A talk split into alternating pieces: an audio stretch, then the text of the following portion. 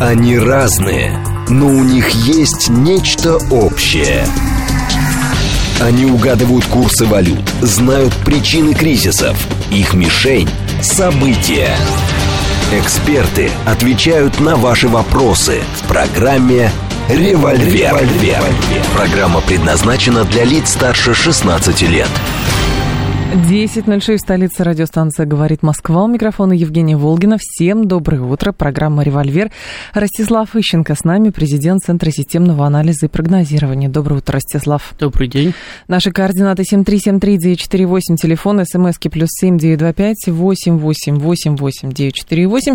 Телеграмм для ваших сообщений «Говорит МСК-бот». Смотреть можно в телеграм-канале «Радио говорит МСК» и в нашей официальной группе ВКонтакте. Пожалуйста. Так, последние данные по поводу ракетной атаки на Севастополь. Минобороны подтверждает, говорит, что в результате попадания крылатых ракет ВСУ два корабля, находящиеся на ремонте в Севастополе, получили э, повреждения. Так, э, корабль Средства ПВО сбили семь крылатых ракет ВСУ, которые атаковали Севастополь. Кораблем Василий Быков уничтожены все а, безэкипажные катера. Ночью десятью крылатыми ракетами ударили и а, говорят, что а, так, так, так, по поводу пострадавших, говорили 24 человека а, пострадали про, о степени тяжести нет информации. Четверо находятся в состоянии средней степени. Но, по сути, получается, это первая ракетная атака именно крылатыми ракетами по Севастополю. Ну, наверное, ждем опять заявлений по поводу пресечения красных линий. Ну, это первая, которая долетела. Именно Потому долетела. Что, да, насколько я понимаю, это комплекс «Бастион», который э, предназначен для этого самого, для э, ударов по кораблям, использовали и раньше для ударов по Крыму, тоже, который там под Одессой стоял. Украины. Вот. Или, или аналогичный ему. Там С-200 была переделана еще, вот они пытались пускать. Но С-200 не крылатая ракета. Да, не крылатая ракета, просто ракета. Вот, так что, так что э, пер, первый, который долетел удар. Угу. В общем-то, я поэтому и говорю, что очевидно, э, что Россия должна будет попытаться, по крайней мере, после того, как Украина окончательно выдохнется, перейти в наступление. Потому что если ждать еще год, там, или два, как некоторые предлагают, ну, пока всех не перестреляем украинцев, которые еще воевать хотят, значит, то, соответственно, будет наращиваться потенциал, будут наращиваться возможности украинские. И будут какие-то будут, атаки. Удар, будут удары, да. будут атаки, это естественно. Значит, они будут получать от Запада ракеты, значит, и будут их запускать в том числе рано или поздно какая-то ракета будет пробиваться сквозь ПВО. Это, это уже вопрос статистики просто. Угу. Ничего же нет абсолютного. Можно сбить 100, там, тысячу ракет, но какая-нибудь все равно где- где-нибудь да пролетит. Вот, поэтому результат самый Э, может быть только в отодвигании линии фронта или вообще в отодвигании границы как можно дальше на запад. Причем надо понимать, это я когда-то э, несколько лет подряд говорил нашим друзьям в Донецке, когда они говорили, когда, когда прекратятся обстрелы, которые, кстати, до сих пор не прекратились, угу. потому что они-то думали, что только, как только Россия э, отправит войска на Украину, обстрелы прекратятся, а они пока что только усилились. Вот, потому что отправить войска мало, надо еще линию фронта отодвинуть. Так вот, я им говорил, что если это просто отодвигать, да, то ну, под обстрел будут попадать следующие города. То есть надо еще понимать, где и чем мы заканчиваем. А вопросов тогда тем самым возникает еще больше. И как бы кто ни говорил, вот официальные власти Крыма говорят, эта атака была, значит, жажды мести со стороны Украины. Чем бы она ни была, сам факт атаки совершен, корабль поврежден, люди ранены. И, соответственно, вопросов, а что, в общем, происходит и как долго все это будет происходить, эти вопросы ну, приобретают новую актуальность. Вообще-то, э, там, насчет жажды мести не знаю. Ну, это вот официально потому я что, знаю, потому что ну, Украина ничего не заявляла. Константинов. Об, обычно, да. обычно мы заявляем, что в ответ на ракетную атаку мы нанесли там Другую удар там, и так далее. Угу. Значит, население радуется, говорит, вот мы отомстили. Значит, так что по поводу жажды мести я бы особенно вот, кстати, не говорил бы, просто потому что, ну, это, боевые, это, это, это боевые действия, да, и каждый старается получить преимущество. Ну, есть ощущение как раз в этих заявлениях. Вот э, в данном случае это Константинов делает такое заявление, глава Крымского парламента. А, как будто бы, то есть, э, что удивление вызывает, что они атакуют. Ну, хорошо, мы называем это террористическими атаками с их стороны, жаждой мести. Но сам факт есть. Есть СВО, Украина пытается отвечать, Украина пытается, значит, э, каким-то да, образом в данном, в данном случае, кстати, в данном случае, кстати, ничего не скажешь. Они ударили по военному предприятию, где ремонтировались военные корабли. Угу. Да. Так что мы же бьем по предприятиям, где ремонтируются их танки, там бронетранспортеры да. и так далее. То есть в данном случае речь э, о том, что они нанесли достаточно массированный ракетный удар, то есть ракет в одном залпе было достаточно, чтобы три прорвались. Ну, так если им поставят э, больше ракет, и они смогут в одном залпе отправлять 20 ракет, значит, больше будет прорываться. Или надо будет усиливать ПВО конкретно в Крыму. Это, опять-таки... Значит, оголять что-то другое. Ну да, потому что, опять-таки, ПВО, же не резиновое, да, но сейчас, там, допустим, мы закрываем границу, там, э, в Черниговской области, в Белгородской, чтобы там меньше летали, значит, туда отправляются новые комплексы. Ну, они либо приходят туда с завода, либо они откуда-то снимаются. Если снимаются, допустим, там можно их снять с Дальнего Востока, еще откуда-то, но их же там тоже ограниченное количество. Угу. И потом их надо будет туда вернуть рано или поздно. Э, э, соответственно, все эти самые, все, можно заткнуть все дыры, да, но, э, наверное, можно заткнуть все дыры там, в системе ПВО на западном направлении. Но опять-таки, когда ее пытаются просто перегрузить, то отправлять новые, новые, новые, новые комплексы, ну, просто их, их, их в таком большая. количестве не будет, если, если пытаться чисто с экстенсивным путем угу. бороться с этими самыми с ракетами. Поэтому есть один вариант. Надо победить на поле боя, и тогда они перестанут летать. Вот, а победить можно только в наступлении. Сейчас, да, складывается, с моей точки зрения, благоприятная относительно обстановка, потому что они выдыхаются. И если... А где признаки, что они выдыхаются? Где признаки, что они выдыхаются? Они ввели в бой все свои, кстати, э, резервные бригады и нигде не прорвались они остановились, по сути дела. То есть их наступление не, знаю, не развивается на протяжении... То есть там максимум это битва за хижину дяди Тома ну, происходит, да? извините, битва за Работина, да, так называемая. Ну да. Что само по себе уже смешно. Работина и битва. Да? Значит, она продолжается уже на этом самом, на протяжении двух месяцев. Значит, к северной э, окраине э, Работина подошла линия фронта 15 июля, а сегодня у нас 13 сентября и два месяца продолжаются бои, и, собственно, за это время они только прошли, по сути дела, одно село. И то нет, непонятно, э, они его отбили или им его отдали, просто потому что там уже оборонять нечего. И себе дороже в нем сидеть. То есть понятно, что такими темпами не наступают просто. Кроме того, их, эти самые, их э, группа поддержки вздыхает и пишет о том, что они выдохлись. Они сами говорят о том, что они выдохлись и требуют поставить новое вооружение взамен утраченных. И требуют провести Зеленский новую мобилизацию, набрать новых рекрутов взамен положенных в землю. Требует есть, от Европы тоже выдавать тех, кто уехал. А Европа говорит, мы не будем. Да, то есть очевидно, что, что они выдыхаются и почти выдохлись до конца. Значит, ну вот, э, если поймать момент, когда они уже больше не могут наступать и еще нет, еще не успели перейти в оборону, угу. то можно на каком-то участке фронт обрушить. Если э, дело пойдет, то в принципе можно его обрушить и полностью, если э, удастся достичь полной деморализации армии, то в этом ничего невозможного И таким нет. количеством, таким э, числом людей, которые сейчас, потому что многие говорят, ну вот во время Великой Отечественной войны, там два, два года, значит, на территории Украины а, Красная Армия билась, но там и армия была миллионная. Во, и, время, соответственно... во время Великой Отечественной войны, во-первых, нашу границу сразу же перешло около 4,5 миллионов человек, угу. которые потом еще и получали подкрепление.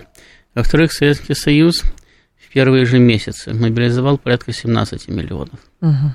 Значит, и потом еще добирал следующие возрасты, а потом призывал тоже ежегодно призывал еще полтора миллиона призывников. Вот я говорю, что это сравнивать нельзя. То, Значит, что это сейчас, сам- это и отправ- там. Да, но самое главное, что все эти э, ребята добро- добросовестно потребляли продовольствие, э, носили одежду, значит, и оружие тоже. Вот. Но в действующей армии у нас она только в 1944 году достигла 6,5 миллионов, Мгм. и больше 6,5 миллионов ее не было. Уже в 1945 году было, когда штурмовали Берлин, 6200, 6300. А все остальное это либо убитые, либо раненые, либо пленные, значит, либо в части, находящиеся в тылу. Так вот я поэтому и Вот. говорю, что сравнивать это нельзя, и с учетом того, что здесь это тоже песня может длиться вечно. Нет, сравнивать сравнивать это нельзя по многим причинам, в том числе и потому, что у нас сейчас другая экономика. И кроме того, э, как бы тут у нас самое еще знатоки советских учебников не ругали ленд-лиз, мол, подумаешь, значит, там поставили 6% танков, значит, И самое, тушенку. да. А, Тушенка, кстати, самое главное, потому что э, у нас смеялись, говорили, вот наши солдаты называли тушенку вторым фронтом. Извините, а что бы они бы ели бы 4 года, если бы Мгм. не поставляли бы эту тушенку? Потому что все, все мужское население все дело ушло воевать. Чуть микрофон, пожалуйста. Ага. Да, все мужское население ушло воевать. Значит, э, э, там, на заводах их заменили женщины и дети. В полях, на, в колхозных тоже. Э, Экономика резко упала. Причем производство хозяйственное тоже упало. Это время колхозы голодали. То есть люди в селе голодали в это время. Значит, не так, как в 1947 году, когда был очередной великий голод в России, значит, в Советском Союзе. Но э, значит, э, постоянно, ф- постоянно присутствовало недоедание. Значит, соответственно, э, самое, чем кормить армию, если не хватало, в принципе, там, и для гражданского населения? Э, Продовольствие, которое поставляли Соединенные Штаты, не только тушенка, там и яичный порошок, там и крупы и так далее, но по большому счету спасало страну, потому что своего продовольствия просто не хватало, в принципе. А как тебя убили, ты от голода помер, значит, потому что производство остановилось, или тебя пулю убили, это не суть важно. Если люди погибли, то они погибли, и воевать они уже больше не могут. Вот, поэтому не так все это, не так все просто было с экономикой Советского Союза во время Великой Отечественной войны, как иногда кажется. Вот, там были, конечно, великие достижения, вроде перебазирования большей части тяж... промыш... предприятий тяжелой промышленности и военной из европейской части за Урал. Вот, но э, реально там, в 1941 году, в 1942 году, вторая половина 41 начало 42 года производство поэтому стояло. И в это время мы получали в основном вооружение и расходные материалы по ленд-лизу. Может быть, хотелось бы получить их больше. Значит, но надо понимать, что наши союзники тоже воевали в это время. И наладить сами по себе поставки, значит, это тоже не такой, не такой простой момент. В всяком случае, они нас в тот момент выручали, а э, автотранспорта нам поставили вообще значительно больше, чем мы произвели. Значит, продовольствие нас фактически спасло во время войны, которое нам поставляли. Э, Нам поставляли огромное количество сырья, из которого мы потом производили ту же самую танковую броню. Мы же рассказываем, что вот немцы, э, потеряв, там, э, в, кстати, в этом самом районе Днепропетровска, Николаева, в Никополя, прошу прощения, потеряв залежи марганцев, там, никелевых руд, значит, они не могли после этого выпускать нормальную танковую броню, значит, она была толстая, но все равно трескалась при попадании снарядов. Мгм. А мы там могли, но мы там могли не в последнюю очередь, потому что нам поставляли соответствующие руды. Потому что, да, мы там, наши геологи за Уралом много чего нашли. Но, Как эти же, но, но- наладить но эти же, да. но эти же месторождения надо еще разработать. Это же не просто так сегодня нашли, а завтра эшелонами оттуда пошел металл. Или руда, или руда пошла оттуда. Далее. То есть, хм, в том самом, э, даже, даже та экономика, которая тогда была, да, которая позволяла мобилизовывать значительно больше людей, экономика Первой, экономика Второй мировой войны, и то э, в том количестве, кого мобилизовали мы, мы могли воевать только за счет поддержки союзников, потому что иначе вы просто бы умерли бы с голоду. Ну, а в данном случае, возвращаясь к текущему моменту, того числа людей и той техники и в прочего данном- хватает, а в данном, чтобы а в данном, а в данном случае, э, значит, должно хватить. Должно хватить. Должно просто, хватить. Да, просто, просто потому что, во-первых, э, когда определяли там объемы мобилизации, да, угу. значит, когда определяли объемы желательного привлечения по контракту людей, это очевидно, из чего-то исходили, какие-то расчеты проводили. Да? И потом повторяю, что есть еще возможности экономики, и есть возможности общества. Например, во время Великой Отечественной войны еще советское общество могло вынести значительно большее психологическое напряжение, в том числе и за счет того, что практически все мужчины ушли на фронт. Это тоже серьезное психологическое напряжение. Все здоровые мужчины, скажем так, ушли на фронт. Э, э, чем сейчас, потому что тогда было понятно, э, вот он враг, он буквально за забором у тебя стоит, и если ты не победишь, тебя убьют. Причем убьют всех. Ну или не всех, а две трети. Еще неизвестно, кому повезет больше, тем, кого убили или тем, кого не убили. А сейчас боевые действия где-то далеко, значит, на какой-то там Украине. Значит, да, понятно тоже, абстрактно понятно, это американцы, там, это НАТО, значит, это значит, Украина, которая является их, по сути дела, их расходным материалом там, и так далее. Но э, врага за забором не видно. И Украина не производит такого впечатления, да, какое производила все-таки Германия. Это не та армия, не та страна, не та экономика, не те возможности. То есть сомнений в том, что ее э, добьют, нету. Поэтому и общество несколько другое отношение. Но и, повторяю, экономические возможности страны не позволяют отправлять на фронт миллионами людей сейчас. Другая структура экономики. Вот, поэтому должно хватить того, чего есть. И, в принципе, ну как, я не вижу самых не вижу особых проблем потом.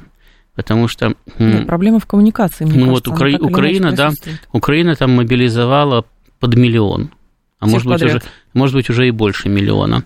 Значит, э, отправила их на бессмысленную бойню. Э, их перебили. Что толку от того, что она мобилизовала много? Ну, всегда, конечно, воевать надо не числом, а умением. Значит, численности армии, которую сейчас заявляют, да, значит, порядка, да, порядка 450 тысяч на фронте, значит, то есть всего-то их больше, ну, 450 тысяч непосредственно на фронте. Угу. То есть, значит, плюс э, войска, которые находятся в тыловых районах, плюс Росгвардия, там, э, значит, плюс какие-то там спецчасти там и так далее. Значит, этого вполне должно хватить, потому что я вам говорю, что я когда-то, когда производил предварительный расчет еще до начала СВО сил, которые бы хватило для полного разгрома Украины, я исходил из 300 тысяч на фронте, 300 тысяч в тылу.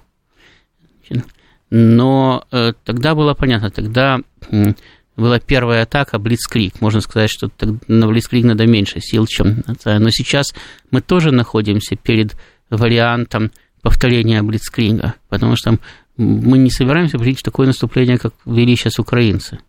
А Значит, за, за, за, заваливать телами. Я еще раз говорю, что у нас появилась сейчас возможность за счет психологического шока и э, упадка, в котором находится в данный момент украинская армия, значит, э, а всегда проваленное наступление на психологический шок, тем более проваленное наступление с такими жертвами, тем более с учетом того, что Э, они сами подтверждают гигантский некомплект в частях.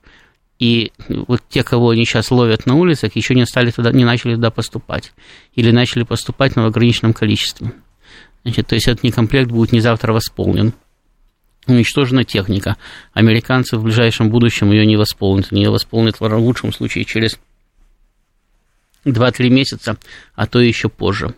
Значит, э, э, кроме того, э, моральная усталость вот этого вот наступления, значит, которое продолжалось, продолжалось, продолжалось, ни к чему не привело.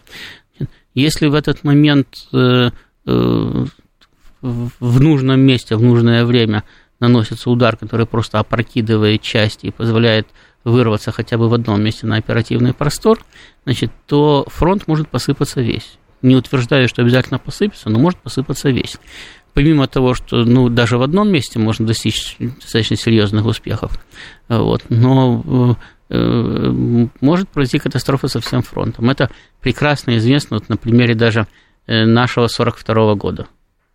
Значит, внезапное нападение уже состоялось. 41 год уже прошел. Немцев под Москвой уже остановили, уже победили. Угу. И сами начали наступать. И летнее наступление Советского Союза провалилось примерно по той же схеме, по которой провалилось летнее украинское наступление.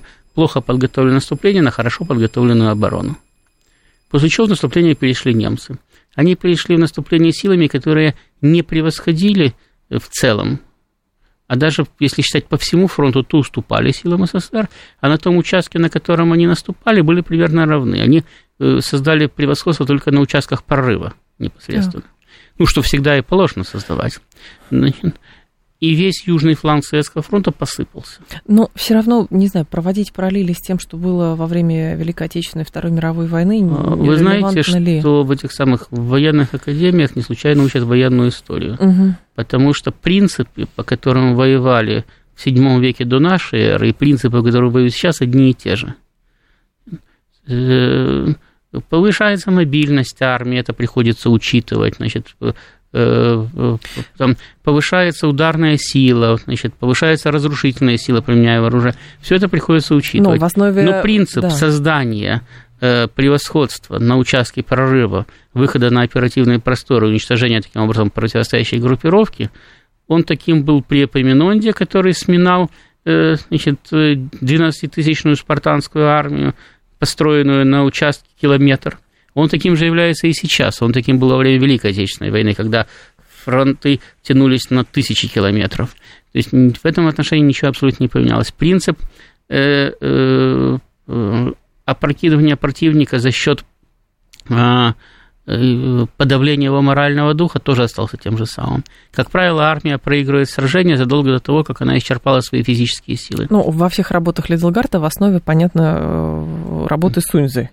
Это, это да, хотя одно написано в 20 веке, а другое написано э, много сотен так, не лет только назад. Лиддел Гарт. Если вы посмотрите, что писал Клаузевиц, далее там Мориц Саксонский, они писали то же самое, что писал Суньцзы, только другим языком.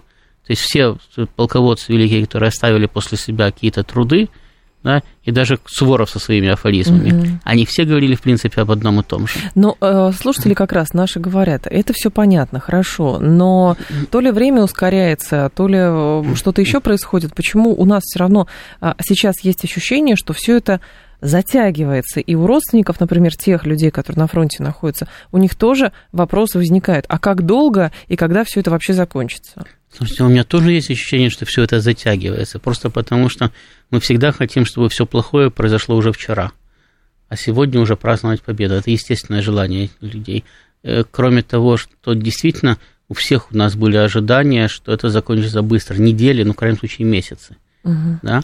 И были все основания ожидать того, что это закончится быстро. Но потом, значит, да. да, когда оно растянулось на э, подольше, значит, э, естественно, опять-таки возникло, возник вопрос, а доколе, да? Вот. И возникает, он не снимается, этот вопрос с повестки. Да, да. значит, и, знаешь, говорю, что возник, а не снят. Угу. Возник и существует. Вот вы возникли и существуете, а потом исчезнете. Когда исчезнете, тогда мы будем плакать. А пока мы радуемся. Значит, вот. Э, значит, э, э, понятно, что хочется быстрее, да? Вот. Но, опять-таки, вопрос в том, какой ценой можно этой скорости достичь. Потому что, э, учитывая современное состояние общества, еще раз повторяю, даже если бы нам позволили бы экономические возможности отправить на фронт там 3 миллиона да. и просто за счет количества значит, э, задавить. Значит, вопрос, а мы готовы нести жертвы соответствующие? Ну, вот, э, ну вряд ли этим вопросом кто-то задается. Мы, мы готовы положить в землю из 3 миллионов полмиллиона, да, для того, чтобы победить быстро, или не готовы? И, и у меня уверенности в том, что мы готовы, нету. А наши противники все время делают ставку на то, что мы понесем побольше потерь и так далее. И даже вот эти вот ракетные обстрелы, да, усиливающиеся по мере возможности, они же тоже призваны заставить нас действовать более энергично и менее обдуманно. Ростислав Ищенко с нами, президент Центра системного анализа и прогнозирования. Новости, и мы продолжим. Они разные но у них есть нечто общее. Они угадывают курсы валют, знают причины кризисов, их мишень – события. Эксперты отвечают на ваши вопросы в программе «Револьвер». «Револьвер». 10.35 в столице радиостанция «Говорит Москва». У микрофона Евгения Волгина. Всем доброе утро. Программа «Револьвер» Ростислав Ищенко с нами, президент Центра системного анализа и прогнозирования. Ростислав, в режиме Блиц ответите на вопрос слушателей. Очень много их было. Так, э, что думаете по поводу мнений некоторых экспертов о том, что США после выборов переключился полностью, переключится полностью на США, э, на Китай и Корею, перестав поддерживать Украину? Может быть и да. Даже с высокой долей вероятности, может быть, даже до выборов они будут переключаться, а после выборов э, что-то ему Украина будет вообще неинтересна, потому что до следующих выборов будет далеко, и можно будет ее уже, кстати, не забыть. Но это может быть. Мы же не можем рассчитывать на может быть. Мы уже рассчитывали на то, что, может быть, в Киеве произойдет революция. Да. Зеленского свергнут, и все будет хорошо. Мгм. Вот. Теперь а, нас- а те- а теперь спрашиваем, почему так долго. Вот, а, а, поэтому рассчитывать надо на то, что мы сами с этим делом покончим. И, может быть, тогда не придется Соединенным Штатам переключаться и на Китай и Корею. Потому что э, это сейчас многие говорят, в том числе эти эксперты. Значит, хотя не знаю, как можно э, таким образом подходить к вопросу. Да, они говорят, ну вот, Соединенные Штаты переключаться на Китай, нам будет легче. Нам не будет легче. Это наш Дальний Восток. Да, а там Да, японцы еще. Да, и если там начнется, если там начнется серьезная война, то это будет хуже, чем то, что сейчас происходит на Украине. Просто слушатель, наверное, забывает, что вот почему-то есть у многих, и у комментаторов, многих ваших коллег есть мнение. Но они переключатся, и мы выдохнем. Нет, посмотрите на карту мира и посмотрите, какую площадь занимает Российская Федерация. И насколько она протяженная по широте. И да, все, опять-таки, станет это, это- понятно. да, это наши, да, пусть они даже там будут нести основную тяжесть э, военных действий, Да. там, но, во-первых, там постоянно будут присутствовать опасность их расширения. Кроме того, в отличие от украинского кризиса, который все-таки идет пока в виде прокси войны, да, и Мгм. Соединенные Штаты и НАТО непосредственно в нее не вступают, только поддерживают Украину оружием, деньгами, дипломатически, как угодно, но непосредственно в войну не вступают. Там есть опасность непосредственного вступления Соединенных Штатов в войну против Китая. Потому что Китай для них не представляет такую угрозу, как ему. У Китая значительно меньше ядерных боеголовок, Мгм. и Соединенные Штаты могут вполне надеяться большую часть из них перехватить или даже все перехватить, которые способны достичь их территории, потому что не все же еще способны территории Соединенных Штатов достичь. Э, Поэтому они вполне могут позволить себе попытаться э, непосредственно столкнуться с Китаем. А тогда уже мы будем находиться перед вопросом, а как нам помогать своему союзнику, значит, и, и что нам делать, если начнется обмен ядерными ударами между Китаем и Соединенными Штатами. Смотреть, как они сотрут Китай в порошок, потому что у них ядерных зарядов больше, они способны это сделать. Или, самое, или самим вступать в конфликт и подстрелять свою территорию. А если они начнут стрелять по Китаю, они будут ждать, пока мы решим, стрелять нам или не стрелять, или по нам Мгм. тоже сразу выстрелят. Там очень много вопросов, которые, на которые нет ответа, и которые суть, можно, этот ответ можно узнать только эмпирически. И не хотелось бы узнавать его эмпирически, потому что он может быть совсем не такой, как мы себе представляем. Вот. Поэтому лучшее, что может произойти в нашей жизни, это э, встречать Новый год уже без Украины. Тогда, тогда будет вопрос, решаться ли Соединенные Штаты в такой ситуации э, дальше э, нападать на, на Китай при помощи Тайваня или без помощи А Тайваня. без Украины это что подразумевается? Нет Зеленского, выжженная земля полностью Если на бы, я имел бы виду, что? если бы я имел бы в виду нет Зеленского, я бы сказал бы без Зеленского. Так. Значит, но э, я не буду переживать очень сильно. Мне будет неприятно, но я не буду очень сильно переживать, если Зеленский даже уйдет там, в Великобританию или в Соединенные Штаты и будет там пользоваться деньгами, в изгнании будет там пользоваться деньгами, которые он э, заработал на убийстве украинцев, ради бога. Это, в конце концов, их проблемы. Значит, хотя, конечно, не хотелось бы. Вот. Но э, главная задача это ликвидировать украинскую государственность как нарыв на наших границах, как э, постоянную угрозу России, которую могут против нас использовать. Понимаете, начать против нас прокси-войну при помощи Польши или Прибалтики значительно опаснее, потому что это страны НАТО. Угу. И даже если Соединенные Штаты, как они говорят, ну мы не будем воевать из-за Прибалтики. Они это сказали еще лет 15 назад, значит, задолго до начала нынешнего кризиса. Прибалтика Вот, будет. Значит, но все равно они окажутся перед вопросом. Вот сейчас Россия раздавит Прибалтику и Польшу. Ну, или Прибалтику без Польши. И тогда все наши союзники по НАТО спросят у нас, а зачем нам такое НАТО, которое нас ни от кого не защищает? И мы потеряем базу на европейском континенте, мы потеряем опору на своих союзников на европейском континенте, они начнут расползаться, начнут искать себе новый э, зонтик, новую защиту. Может быть, они даже уйдут к России, потому что Россия может предоставить подобного рода защиту. Надо ли нам это или нет? Нет, не надо. И мы опять окажемся э, в ситуации, когда Соединенные Штаты находятся в вилке. Либо начинать против э, России ядерную войну, либо смотреть, как Э, уничтожают их союзников, уничтожают их, их же возможности на европейском континенте. Без европейского континента они, в принципе, не, не могут претендовать на гегемонию, они становятся просто угу. региональ, очень сильной, но региональной державой. Представьте себе, что такое для Соединенных Штатов европейский континент, это больше, чем если бы Россия бы до сих пор контролировала бы Аляску. Вот военные базы ну, на Аляске могут проскриливать территорию Соединенных Штатов и Канады значит, в значительной степени. Не до конца, но в значительной степени могут проскриливать даже ракетами средней дальности. Угу. Подлетное время значительно меньше, не надо использовать межконтинентальные ракеты. Авиация, взлетая с баз на Аляске, в состоянии практически полностью накрывать территорию Соединенных Штатов э, ракетами. Это, что значительно упрощает военный контроль над этой территорией. Вот для Соединенных Штатов Европы в отношении нас то же самое. Значит, они с э, территории Европы контролируют как минимум до Урала территорию России, а это 70, даже 80% населения, значит, значительная часть промышленности и всего остального.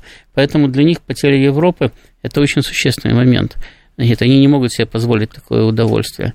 Поэтому им значительно сложнее э, бросить против нас своих натовских союзников в прокси-войну, чем Украину. А Украина, пожалуйста, вот она, она будет воевать дальше до последнего человека, если это дело не прекратить раньше. Прекратить раньше путем компромиссного мира мы не можем. Во-первых, нам предлагают компромиссный мир, который нас не устраивает. Во-вторых, Украина вообще отказывается заключать с нами какой бы то ни было мирный договор. Значит, причем выдвигает э, такие претензии, как будто ее армии уже стоят за Уралом и вот-вот будут брать Новосибирск. Значит, Откуда такая дерзость? Ну, потому что не только э, российская либеральная тусовка, которая сейчас немножко, кстати, поумнела, ну, потому что там все-таки... Да ее не слышно. Э, там, там все-таки, ну, даже те, которые выехали, их слышно, немножко поумнели, потому что там есть люди, которые способны еще э, сказать, работать мозгами. Вот. Но и примыкающая к ней украинская политическая тусовка в целом. Они восторжены. Они, исходи, они исходили из простой вещи. Они говорили, вот посмотрите, Соединенные Штаты, да с союзниками, да это же, ну, половина мировой экономики. А Размотаем а Россия, русских только а Россия, так. Россия это полтора процента. Ну, как Россия может им противостоять? И я же говорю, меня всегда удивляло, потому что, ну, посмотрите, вот был Чингисхан, у него не было даже полпроцента мировой экономики, а у Китая тогда было 80% мировой экономики. И куда делся этот Китай в течение считанных лет?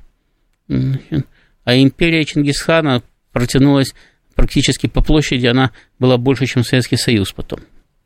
Значит, самая крупная империя там, самого, в мире за все время его существования. Это, э, это не считая последующих монгольских завоеваний, кстати. Вот. Э, так что ВВП, значит, или общий состав, э, общий объем экономики не всегда играет существенную роль. Зачастую роль играет самодостаточность экономики, ее структура и так далее, ее способность обеспечивать длительное ведение боевых действий угу. и, и, и так далее. Вот. Поэтому, но, но они были свято уверены в этом, они начитались тех самых э, э, западных экономистов, значит, которые все сводили, э, у них весь мир вращался вокруг ВВП. То есть вот э, валовый внутренний продукт – самое важное, что в этом мире есть. Значит, э, это обеспечивает вам победу во всех отношениях, в экономическом, в политическом, в военном, в культурном, в каком угодно. Главное – иметь побольше ВВП. Значит, они в это свято верили. Значит, и сейчас до сих пор свято верят, поэтому они вообще не понимают, почему Зеленский все время смотрит на Запад обиженно. Недостаточно. Он, он говорит, вы же мало даете. Ну, конечно, они мало дают. Они говорят ему, так у нас больше нет. Он им не верит, говорит, ну как же у вас больше нету? Смотрите, у русских есть полтора процента ВВП, да? А у вас нету 50% ВВП. Да вы врете. А мы-то на... все надеялись, что вы, они будут чипы вы, из вы, вы, вы, нагло, вы нагло врете. Вы должны давать больше. Вот. А у них действительно нету. У них действительно нету, потому что э, э, там, потом самом, в структуре их ВВП значительную часть занимал сектор услуг. Угу. Большую часть даже. Ну, понимаете, я сходил в ваш ресторан, вы сходили в мой ресторан. Это не то же самое, что мы выпустили танки. Ну, конечно. И когда они начали восстанавливать э, свою военную промышленность, выяснилось, что многое уже не восстанавливается. А то, что восстанавливается, восстанавливается медленно. Они просто не успевают производить э, с той скоростью, с какой Украина теряет технику. И не могут ей, самое, не могут ей вовремя помогать. Не могут ее вовремя этим обеспечивать. А чем меньше Украина технически обеспечена, чем больше наш технический перевес, тем больше она теряет людей – и тогда Зеленский уже сталкивается с ситуацией, когда он не только не может восполнять потери в технике, но он не успевает восполнять и потери в численном ну, составе. Политически для него это, видимо, вот. пока и, не проблема. И после, и, нет, для него это тоже проблема, потому что э, истерики, которые он закатывал по поводу того, что надо срочно мобилизовать 200 тысяч, а потом еще 300 тысяч. И эти истерики закатывались три месяца подряд, а потом он э, поменял военкомов по всей Украине. Значит, они как раз были дополнительным свидетельством того, что он не успевает восполнять потери в вооруженных силах. Что такое не успевает восполнять потери? Это значит, что время, как, в то время как наша армия растет, потому что в нее на контракт идет значительно больше людей, чем теряется в ходе боевых действий. В разы больше идет. Э, армия Зеленского уменьшается, потому что она теряет значительно больше, чем успевают призвать наловить там по улицам, значит, по городам и весям и отправить на фронт. Э, понимаете, когда у вас э, график движется навстречу друг другу, очень просто посчитать точку, где он пересечется, ну, конечно. и после которой вы начнете падать в пропасть. Значит, он либо уже пересекся, потому что если по нашим данным у нас на э, передовой находится 450 тысяч, то по самым оптимистичным данным, которые давали украинцы, там находилось 350 тысяч украинцев. Американцы говорили вообще о 270 тысячах на передовой. Значит, то есть, либо он уже пересекся, либо он в ближайшее время пересечется. Это вызывает истерику на Украине. Что можно опять-таки, почему Зеленский так активно требует американское оружие, европейское? Потому что людей еще надо наловить. Желательно их еще успеть вооружить и хоть как-то обучить, а не просто отправить на фронт сразу умирать. Потому что так не успеешь ловить, они будут погибать быстрее, чем ты их ловишь. Для того, чтобы хоть как-то повысить устойчивость армии, необходимо повысить техническую оснащенность. Сейчас американцы смотрят невинными глазами, говорят, украинские бригады потеряли мобильность. Надо же. А чего не потеряли мобильность? Потому что техника исчезла, на которой они ездили. А как угу. эта техника исчезла? Она в боях сгорела. Ну, значит, будут пытаться угу. просто обстреливать российскую территорию крылатыми ракетами в надежде, да, что это посеет страх и но крылатые ракеты тоже надо иметь. Знаете, мы крылатые ракеты производим. И производим в большем количестве, чем тратим. Но они же говорят, там поэтому, мы вам поэтому, полмиллиарда долларов, там еще что-то. Поэтому Украина все считала, когда закончится в России ракеты, считать а перестала. Не, не заканчиваются. Да, потому что они не заканчиваются. Вот. А им поставили там, допустим, эти самые Storm Shadow, а они их уже не используют где-то с месяца, если не больше. То ли они закончились, то ли их осталось так мало, что они берегут на самый крайний случай. Им эти самые французские, французы скальп поставили, они их тоже уже не используют. Примерно такое же количество, как Storm Shadow. Опять-таки по той же самой причине. Американцы говорят, ну, может, мы так сопоставим, а может быть и нет, но это будет потом. С немцами вообще скандал по поводу их Тауруса. Значит, немцы говорят, не будем поставлять. Им Кулеба говорит, все равно поставите, все равно поставите. Ну, зачем вы, зачем вы заставляете нас ждать? давайте прямо уже вчера и поставляйте. Вот. Э, э, танки обещали поставить? Ну, поставили. Те, которые поставили, сгорели или сейчас догорают. Значит, надо срочно поставлять новые. Значит, украинцы совершенно справедливо говорили, подождите, так вы говорили про 600, а поставили 200, давайте остальные 400. Говорит, ну подождите. Они нашли еще сотню, уже даже нашли уже там не швейцарских, а греческих каких-то, там, потому что швейцарцы свои не дают пострелять, нашли еще сотню тех же самых «Леопард-1». Но теперь выясняется, что их чинить надо. А чинить некому, потому что в Германии поумирали те люди, которые когда-то занимались этими танками. Они или уже глубокие пенсионеры, или просто поумирали. Соответственно, людей, которые обладают соответствующими компетенциями, нет. Их надо еще найти, значит, собрать вместе. Значит, потом каким-то образом с этими танками разобраться, это же все затягивает время. А время в данном случае играет ключевую роль. Потому что если вы не успеваете восполнять потери, ваша армия тает, как снег на солнце весной. И, и вы наблюдаете за этим без, всякого, без всякой радости, потому что, вы... потому что вы понимаете, когда это, когда это закончится. Я говорю, по, по цифрам, да, вы можете спокойно посчитать, на сколько месяцев или на сколько недель у вас осталось повоевать. Но если, естественно, те же самые американцы будут это прекрасно понимать, ну, вряд ли они а, согласятся пойти на условия перемирия хотя бы, а, которые бы продиктовала Российская Федерация. Ну, американцы сейчас не готовы на это пойти, потому что для Байдена это поражение на выборах. Но, опять-таки, они рассчитывают, что Украина сможет еще продержаться – им Зеленский это все время толдычит, им больше не на что рассчитывать, потому что сейчас Байден и Зеленский в одном окопе. Значит, и они рассчитывают на то, что Украина сможет продержаться до их выборов. И таким образом они тему закроют. А потом трава не расти. Ну, убьют еще миллион украинцев за год. Ну, ради бога, какая им разница. Значит, вот. Но, опять для того, чтобы Украина продержалась, это опять-таки то, что им говорит Зеленский. Так мало наловить э, украинцев и отправить их на фронт. Надо еще снабдить их теми же самыми танками, самолетами желательно, ракетами. А оно как-то не снабжается. Ну, не, поступ... ну, не поступает все это. какой-то. Вот. Американцы, да, снаряды они дают все еще.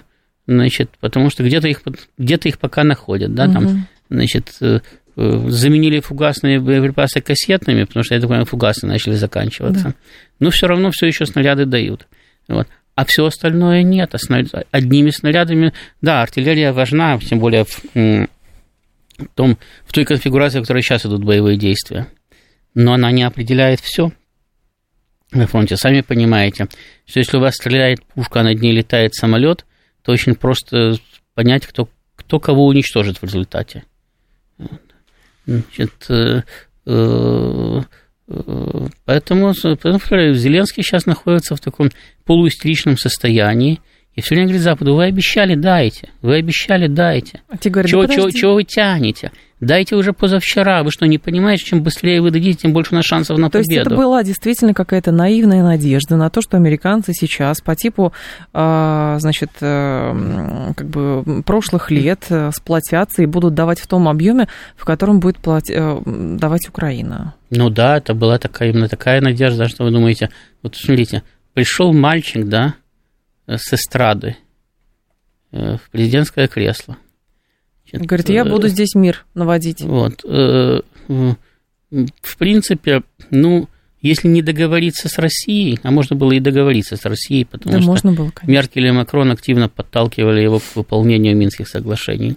Значит, э, ну, даже если не договориться с Россией, можно было продолжать политику Порошенко. Ни мира, ни войны, там, ну да, там где-то там где-то стреляют, там где-то, ну, там где-то в Донбассе что-то происходит, а так все нормально просидеть свои пять лет, значит, заработать там 200-300 миллионов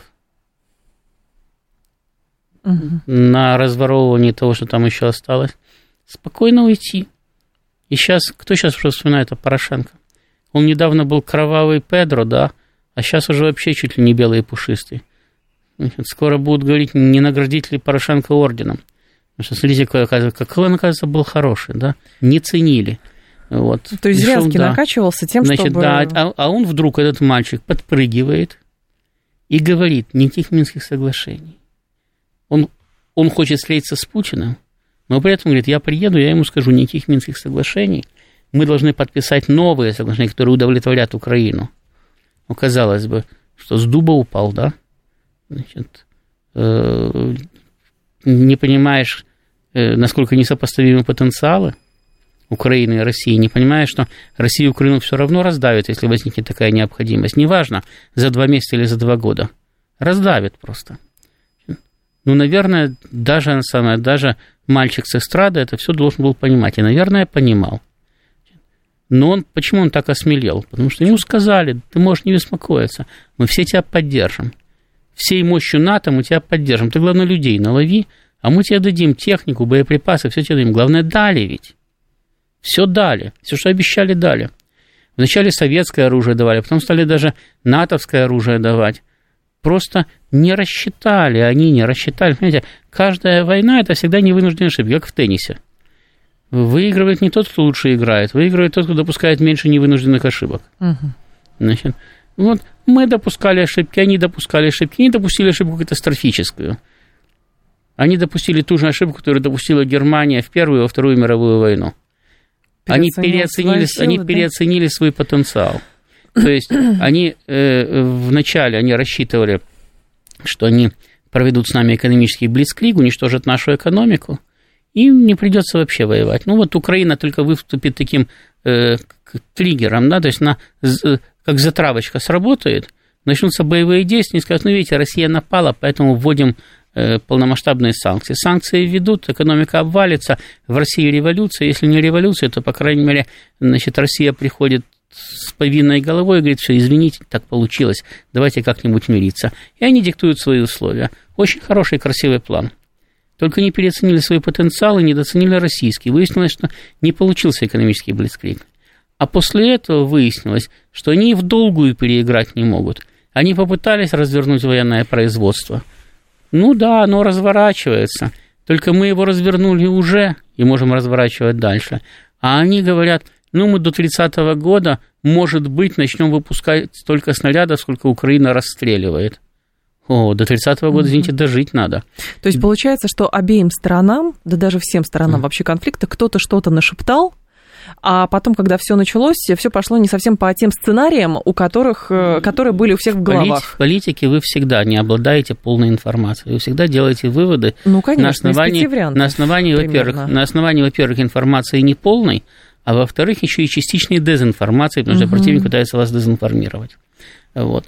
Э, значит, э, в данной ситуации для них катастрофой оказалось то, что они неправильно оценивали то, о чем у них была полная информация. Они неправильно оценивали свои собственные экономические возможности. Они тоже находились в плену вот этой Иллюзии. идеи. У нас 50% мирового ВВП, мы можем все. А они могут не все. Да, они очень много могут. Да, у них сильная армия, особенно у американцев. Но они не могут задействовать свою армию против России, потому что сразу же прилетит. А расходных материалов для того, чтобы поддерживать войну той интенсивности, которая идет на Украине, у них не хватает во всем НАТО, потому что они рассчитывали на другие войны, другой степени интенсивности. Там, и так Правда, далее. как и мы поначалу да. рассчитывали да, на какой-то и это, другой и, это, и, это, и это была их большая ошибка. Вот. вот эта ошибка для них оказалась катастрофической. А так все всегда допускают ошибки. Мы допускаем, китайцы допускают, корейцы допускают, японцы допускают, все допускают, американцы тоже допускают повторяю, ошибка, которая привела их к катастрофе, была в недооценке нашего экономического потенциала, в переоценке угу. собственного экономического потенциала. Но если сейчас, э, хорошо, опять параллели какие-то напрашиваются, то есть если в 1943 году уже было понятно, что Гитлер все, в 41-м было понятно. В 41-м было понятно. Зимой 41 -го года, ага. как только пролился Блицкрик, было понятно, что Гитлер все. Вопрос заключался в том, какие мы еще потери понесем, да. куда еще немцы дойдут, значит, э, но Э, э, почему Гитлер склонился к Блицкригу? Потому что... Эффект неожиданности, потому, конечно. Потому что затягивание... Ему надо было быстро победить Советский Союз и опять перебросить войска на Запад и додавливать Великобританию. Ну или идти в Индию и додавливать Великобританию, таким образом подавать там руку японцам. И контролируя всю Евразию вместе с японцами, они оказывались практически неуязвимы. Даже с атомной бомбой американцы ничего не могли против них сделать. Значит, как только он не успел с Блицкригом, как только вот он все, он перешел уже на второй год. Война, э, то есть зима 41 года, Блицкриг не состоялся, Советский Союз устоял. Это значило, что американцы успевают развернуть свою промышленность военную. Так. И начинают печь танки, авианосцы и все остальное, как пирожки. То есть сейчас примерно то же то, самое. То, то, то, что, то, то, что, собственно, и произошло. Вот. Э, э, англичане успевают развернуть свои эти самые колониальные силы и так далее. Потенциал Великобритании, Соединенных Штатов и Советского Союза совместный был настолько больший, чем потенциал Германии и ее союзников совместный, что она просто больше не могла уже выиграть То сейчас войну. получается, что потенциал Российской Федерации несравнимо сейчас, выше, чем потенциал сейчас там, то же самое. Сейчас то же самое. Стран. Можно спорить, Китай первая или вторая экономика мира, да, но потенциал России, Китая и людской, и э, экономический, угу. кое угодно и военный, он больше, чем военный, экономический, человеческий потенциал э, Соединенных Штатов и их союзников. Ростислав Ищенко был с нами, завтра тоже в «Револьвере» будет Ростислав, поэтому продолжим. Ваши вопросы, думаю, переадресую еще на завтрашний утренний «Револьвер». Я к вам в два часа вернусь.